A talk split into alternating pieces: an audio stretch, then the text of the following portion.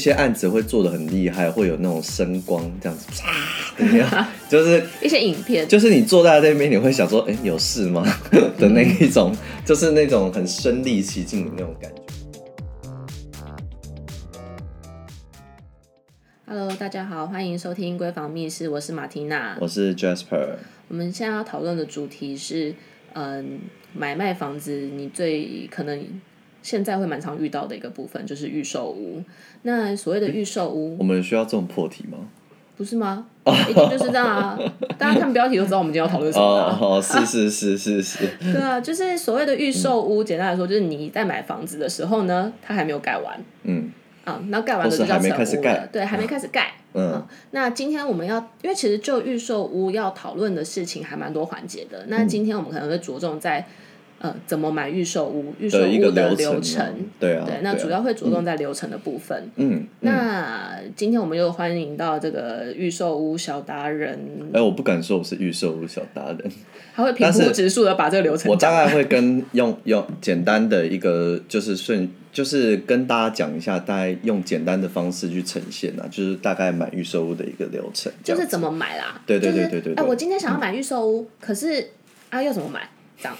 他、啊、买了之后啊，什么时候会拿到房子？这样。你你这语气听起来好像是要出去买个什么什么午餐之类的那种语气。哦，毕竟我有时候也是听到有人那样子出去散步散一散，然后的确就是买了一个预售屋。你就不小心下定这样。对，不小心下定了。哦，OK，嗯，好，反正就是我觉得预售屋跟呃新城屋、中古屋最大的差别，完全就是在于是你新城屋、中古屋，你就是看得到房子嘛。对。所以你在前面的那些搜寻啊，或到后面的看屋啊，你是直接走得到里面的。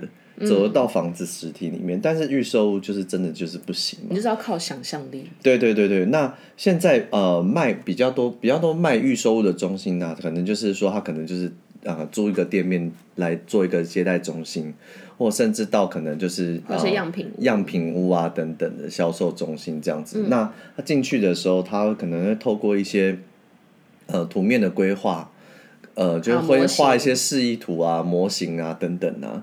然后有一些案子会做的很厉害，会有那种声光这样子，怎么样？就是一些影片，就是你坐在那边，你会想说，哎，有事吗？的那一种，嗯、就是那种很身临其境的那种感觉，会让你。就是他，他希望就是诉求是那个案子的那种，嗯，就是那种尊爵不可替代性的那种感觉，这样子。反正 anyway 就是不同于中古屋去现场看啦，就是预售中心大部分就是到销售中心看这样子。嗯。那呃，你假设，因为他都一定会先依你的需求去介绍说你大呃介绍你适合的户别。那介绍你适合户别，就是他就是会有些编号什么之类的，然后就会大概跟你讲说，哎、欸。呃，你会考虑到可能，例如说，他先先写给你说，例如说什么，哦、呃，几楼哪一户这样子，嗯，然后就会先写一个大概一个金一个一个金额算是报价单给你的那种，猜对，对对的那种概念这样子，然后会告诉你分期应该要给付多少这样子，对对对，比例的部分，对，然后呃，大家会突然呃，其实我觉得在第一。在第一个环节，就是在那个在销售中心赏屋这件事情，嗯，跟到下定这件事情中间还蛮多故事可以讲的。怎么说？哎、欸，其实老实说，我去看了几次，嗯，嗯甚至有的时候是试调而已，就只是是市场调查，嗯，就会讲到让人家觉得哦，就是你当场会非常想下定，哎，有些厉害的，有些厉害的销售人下定超便宜的，嗯，所以有吗？有超便宜吗？对啊。不是才几趴什么意思？十万啊，三趴这是对啊，嗯，就是很少啊，嗯，所以哦，十万对来说很少，蛮少的吧？以一个房子来说，哦，好是是是，对，他就说，哦，那你看现在只要下十万哦，然后什么，然后你中间只要付五趴五趴五趴什么的，那很便宜啊，巴拉巴拉，那乍听之下然后觉得很 fancy 很不错哎，觉得那个房子那很很棒啊什么的，但是那都不是你家的装潢，嗯，就不要忘。我觉得，我觉得那是算是预售屋的一个优点，也算是一个 tricky 的地方了。那我刚之之所以说会有很多故事，是在于是因为我身边常会有一些去看那个预售屋，就是样可能销售中心的那个朋友嘛，嗯、他就会跟我讲说，可是代销跟我讲说卖完嘞，或什么什么之类的。嗯嗯嗯、我想卖完这件事情呢，房子还没有完工入账这件事情，都千万的不要轻易相信。对啊，因为到完工装之前都，都还是有任何的可能性这样子。那、嗯、其实有时候啊，销售呃呃销售的一个呃就销售的角度上来说，他一定不会是想要呃，应该说就所有嗯、呃，我不讲所有，就大部分在做这种预售屋销售的公司来说，就是一般买卖商品的状况。呃，就销售端来说，他当然会是希望他可以卖到比较好的价钱嘛，但是相对来说，他服务费会高一点嘛。对对，那你要，那你是要那种呃，可能一次来个一百户直接丢出来然后卖，还是你要可能一次二十户，一次二十户，造成一种哎、有一种有一点稀有，有一点小抢手的感觉，这样子。嗯，对，一般在销售的预售物的时候，通常会通过这种嗯，我们称为销控的方式。去分阶段去做销售，这样子，所以你有时候听他讲说，哎、欸，我们这一户只剩下几楼，有时候可能是因为在这个阶段，他们只能卖几到几楼。对对。建设公司只有放出来这几户给他们卖，嗯，所以就是，所以就是他就是当然只会跟你讲说，哎、欸，只剩下几楼到几楼，可是说不定其他楼有机会，所以呃，要是你自己的立场踩得硬一点的话。或者说，可能就是你还是会有一些楼层上的坚持的话，其实，呃，我觉得谈到后面的机会都都还算都还是有啦，就是还是看你自己的诚意到哪里这样。尤其是那种户数相对比较多的社区，嗯，那种你就是可以跟他好。对对对对对。就是我我自己觉得预售屋有一个，嗯，你自己要个你自己要个那个中心思想在啦，你要你要。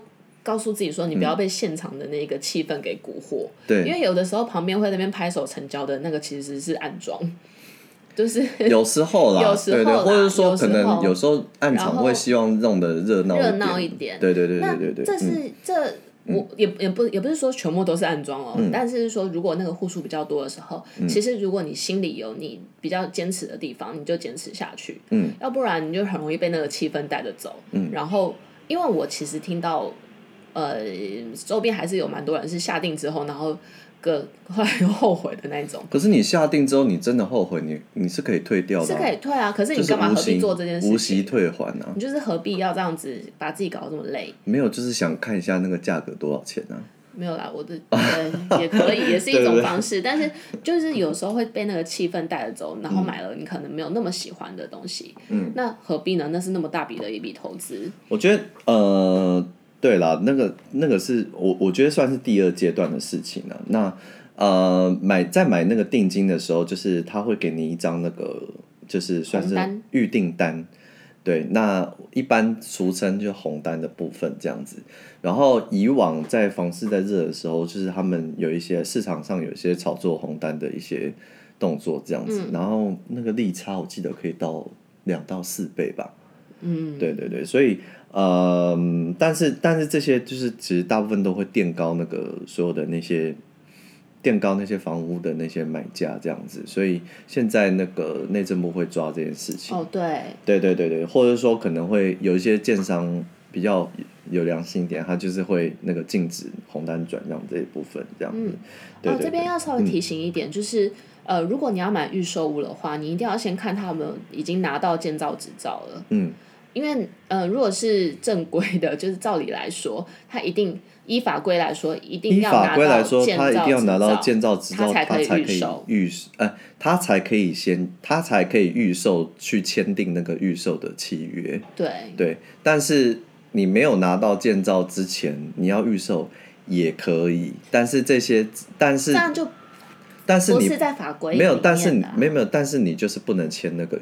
那个那个预售的契约，就是除非，嗯，除非你是那个啦。通常如果你是大户的时候，有时候会有那个。其实市场上有一些案件是希望，因为有时候他是会希望出来探一下水温。嗯，对，有一些那种探一下水温的案子的。但是我我真的不，我我是不推荐大家这样子啊。我觉得我们还是走合法流程。对对对对对对，所以就是就是大概呃，从就是买红单这边就是大概啊。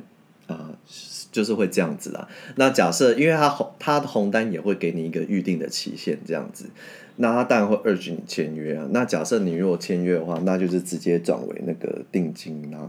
然后你之后就是要补足那个签约金的部分。嗯，然后一般定金到签约金的部分的话，大概就是占总价的大概，诶，我听。呃，少则五趴啦，但是我只有听过到十趴的也有这样子，嗯、对对对，所以就是看每个案子设计的一个付款条件这样子。那一般我们呃呃前几年有在打的一些工程零付款呢、啊，其实就是嗯、呃，他在那个前呃前面定金签约跟开工款那边，就是希望你缴到大概十趴到十五趴，或甚至二十趴，然后你中间工期不用付。然后后面再再用房贷的方式去付这样子，嗯、其实其实我觉得这种案子，嗯，好好处是在于是可以减轻那个啦，就是买房族的一些压力。对啊，嗯，其实，嗯，我我我我自己觉得这些款项的设计，嗯。嗯，就是以自己个人可以接受的承受的那个方式为主，这样子。对对、嗯、对，然后呃，一般工程款呢、啊，就是大部分是抓在十到十五趴嘛。然后有时候呃，有时候是分三期，有时候是分到五期。对。但是其实每一期期间大概差不多都是大概两到三个月而已。所以你可能要垫垫自己的那个。对啊，你要想想看。对，你要想一下。对对，因为假设你如果两到三个月，每两到三个月都要吐个大概三四十或甚至五十到七十万啊，那也是蛮伤的。也是蛮伤的。那也是蛮伤的。所以就是，嗯，一般我我知道是说，大家如果就是 even 是买预收的话，还是会建议大家把那个应贷之前的那些款项全部都准备好再进去，会比较好。嗯哦，避免贷款之前的啦。对对对对，对，因为贷款可能是七成嘛，可能是八成，那如果那就代表你要准备好大概二十趴到三十趴的钱。对，你千万不要只准备到开工款之后，然后工程款都没准备，然后就直接进去，那个风险会很大。你自己。你自己那往后两三年也会胆战心惊呢，而且呃心惊胆战，最惨就是违约。对对对对对对对啊！所以就是嗯，大家可以呃在准备款项的时候，可能注意一下这样子。嗯。然后另外啊，常常也会听到说，就是预售会做一些客变的部分。所谓客变就是。呃，因为一般你们在买预售屋的时候，厂那个电商一定会先画好一个室内的那个规划图嘛。对。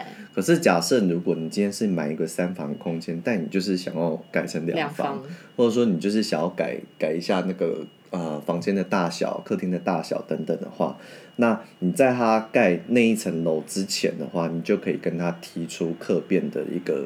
变更这样子，嗯、那这样子的话，他就可以依你的需求去帮你做隔间墙。对，你就不用就是说等到他隔间墙做完，然后你再进去拆，然后再做你自己想要，就是你就省掉那个工啊，然后那个你相对来说你的时间成本跟实际的成本也可以省下来，这样子。嗯、只是说。呃，一般来说，大概都是只有一次的客变的机会，所以就是你可能你在买的时候，你就要赶快赶快。假设你如果要找设计团队的话，你就赶赶快做这件事情，对，嗯。那哎，那客变的话，是业务人员会直直接在之前就会跟我讲好，说他会通知我吗？呃呃，应该说应该说进度上来说，我记得建商他们会一直持续的 update，但是。呃，有关于业务会不会通知不不一定哦。对，因为呃，嗯、应该是大部分来说应该是建设公司。对啊，就是建设公司这这边的业务建设公司建设公司这边会可会通知。对对对对对对对对对对。然后我记得有一些公司是不提供客变机会的。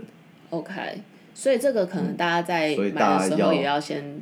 其实大部分的预售都可以啊，但是假设如果房价偏便宜的话，代表应该。不会提供客变的机会，因为他要那种大量整批压那个成本的那个概念，这样。OK。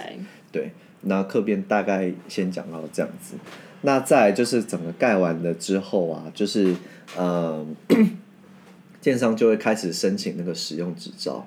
那申请使用执照啊，其实一般的案件差不多都在三到六个月之间呢、啊。那其实。呃，建商要拿到那个使用执照之后，他才可以进行到过户这样子。嗯，对。那呃，实际到，因为其实你申请到使用执照之后，就要开始进行到那个银行对保的那个部分，就是你开始要去走那个银贷的那个部分了啦。可是其实假设你如果嗯、呃，你希望设计团队可以早点进去，或甚至银行对保这件事可以赶快进行的话，其实呃，也有一说是说你可以跟银行借屋去做。装修申请，或者说就银可先借屋去让银行先进去看。哦，了解。对对对对对。你要你你要先介绍一下什么叫做银行对保。银行对保就是说，嗯。就是银行在借你钱之前，会先去看一下，就是先去审核你的房屋价值跟你的贷款条件。嗯、原则上就是跟那个中买中古屋一样啊，就是银行一定也会到你买的那个地方看一下，然后然后估一下说看借你多少钱这样子。对，然后一般来说，呃，大部分的预售案其实建商都有一些配合的银行啊，就看你自己是要选他们配合的银行，还是就是选你自己想配合的银行这样子，嗯。那再下来呢？再来银行，呃，银行对保的，我记得银行对保的时候啊，会签一个很大额的本票。哦。就是例如说，你贷八，嗯，假设你买一千万房子，你贷八成八百万好了。对。你觉得那，你那个期间就要签一个八百万的本票，然后那个八百万的本票是 for for 那个建建设公司。为什么？他要要 guarantee 你这这些钱会付得进来啊？因为这时候还没有那个，嗯，哎、欸，还没有移转哦。对啊，还没有移转。他是要他是要到那，他是要到还没有过户啦。对对，还没有过户哦。对对对对对对。对对对，所以就是就是他要签这个本票的这个部分。然后他要确定你把钱打进去了，然后就撕撕掉。对对对，可是其实已经进进入到那个阶段的时候，其实嗯。嗯，我觉得有点一一切尘埃落定的那个那个状态了，所以我觉得现在讲起来轻松，嗯、但是其实这是大概三三四年前，那三四年期的事情。对对对对对对对。对，就你要花三三年，至少两到三年，三到四年左右的工程期，对，你才会真正拿到房子。对对对对，然后反正 anyway 就是银行银行对保处理完那些啊、呃、那些那个贷款的事情的时候，同时就是他也会走一些。我们上次讲到那些完税啊，就是那些税费缴一缴完之后才会进行过户这样子。对。然后过户之后，一般差不多会是在建商领到实照后的大概三四个月的时候才会完成这件事情。其实我觉得这听起来是顺利的。嗯、对对。然后呃，一般来说啊，就是嗯，大家会听到比较多的是，就是说，哎，那假设如果建商盖的很不 OK，然后然后。你要进去验屋交屋，发现哎，他那些就是缺失，你要叫他改正的话，那怎么办呢？所以一般来说都是在交屋的那个流程上去做进行，就最后一个款项的部分。这是超级重要的。对，这是超级重要。但是交屋保留款。对对对，这但是我我个人会建议你验屋的时候是在那个银行对保那个时候就先进去。那、啊、怎么说？就是先出先出验。然后先先把问题提给他，然后你后面那个验屋交屋的那个时候再再复验这样子，就是验两次。呃，目的是啊，反正重点是重点是验两次，就有机会就去验的意思。对，有机会就去验一下这样子。嗯。然后一般来说啊，交屋的款尾款大概是总价的大概五趴，五趴，或甚至或甚至有我有听过一趴的。没有，这就是最重要的事情。但是我个人会比较推荐你。交屋款选趴数比较多的，这是最重要的事情，是因为五趴才是法规的合，就是才合规。嗯，哦，是吗？对，五趴才是对的。现在有很多写什么五万、十万的那个都不 OK。嗯，对啊，什么叫五万、十万？当然可以检举啊，不是应该说你就不要签了吧？怎么会在？你怎么会签这样子？我跟你讲，为什么这个风险很大？是因为是在于是假设你如果。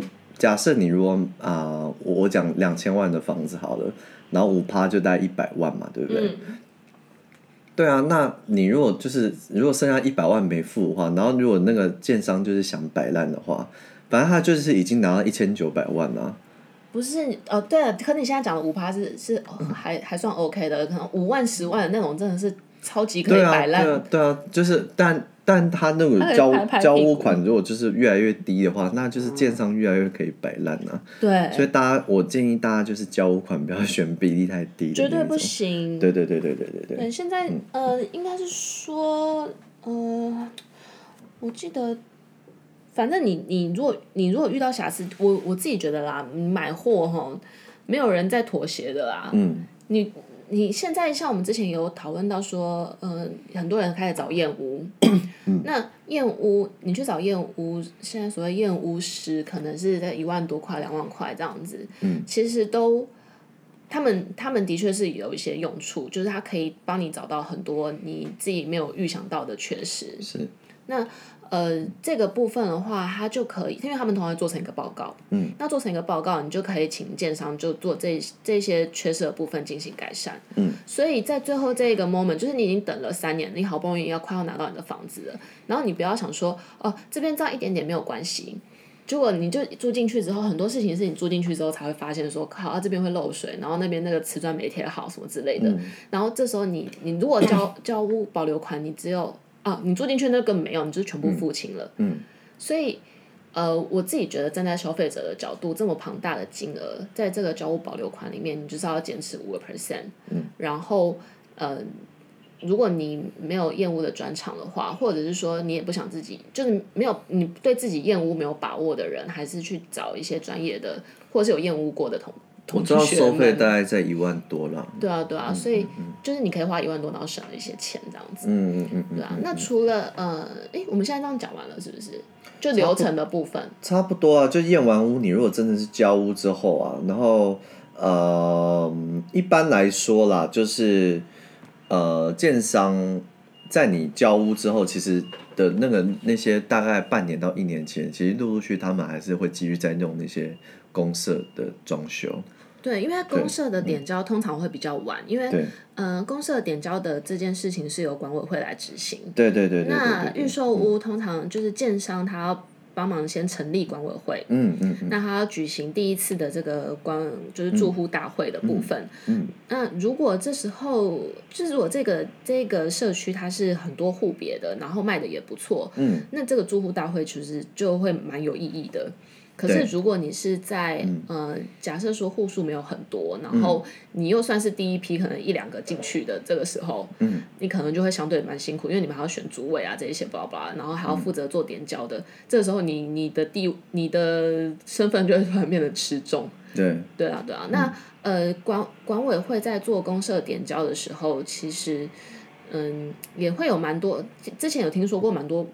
问题会出现啦，尤其是公共设施越多的社区，那或者是说有那种很高级的公共设施，比如说游泳池之类的这这一类的社区的话，他们在做这个公共设施点交也会花比较多一点时间，因为因为你想想看嘛，就是公社多，所以缺失可能相对的也比较多，那要再花时间把这些缺失做改善的时间都会会往后面拉，嗯。嗯嗯。嗯。然后我呃，我这边比较跟大家就是提醒的是，是一般交屋后啊，就是建商这边也会预收一个半年的管理费。嗯。就大家不要觉得说，嗯，你干嘛突然给我收一个这么大笔的这样子？嗯、但其实就是这个预收的半管半年的管理费是在为后续就是成立管委会啊，跟后然后就是做一些管委会啊、嗯，他可能要动用一些这些支出。的一些指引的一些呃，就是反正这些预缴的费用这样子啊，所以大家可能就注意一下说，说可能交屋后还是会有这一笔需要去做花费这样子。嗯，对。然后我们现在就是，我们现在就是很简单快速的直接带过整个流程这样子，因为其实呃中间的很多细项是。老实说，真的是蛮多故事的啦。嗯，对对，所以呃，但是因为我我呃，我们现在是希望说给大家有一个先有个概念，有一个概念性这样子，因为因为也不见得是大家都会进入预售物市场啊，你有可能就是买中古物市场就差不多了。没有啦，就预售物部分，可能这这个先讲流程，然后下一次我们会规划一个大概注意事项的部分，因为嗯、呃，毕竟这个笔投入是你好像。投了进去之后，你要在这个三年之内持续的花钱，然后一直看不到实体，嗯，所以注意，然后所以那个签约的时候要小心的地方，妹妹嘎嘎是蛮多的，嗯嗯。那这个部分之后可能就整理成一集再告诉大家，嗯嗯，希望大家持续收听喽。好，谢谢哦。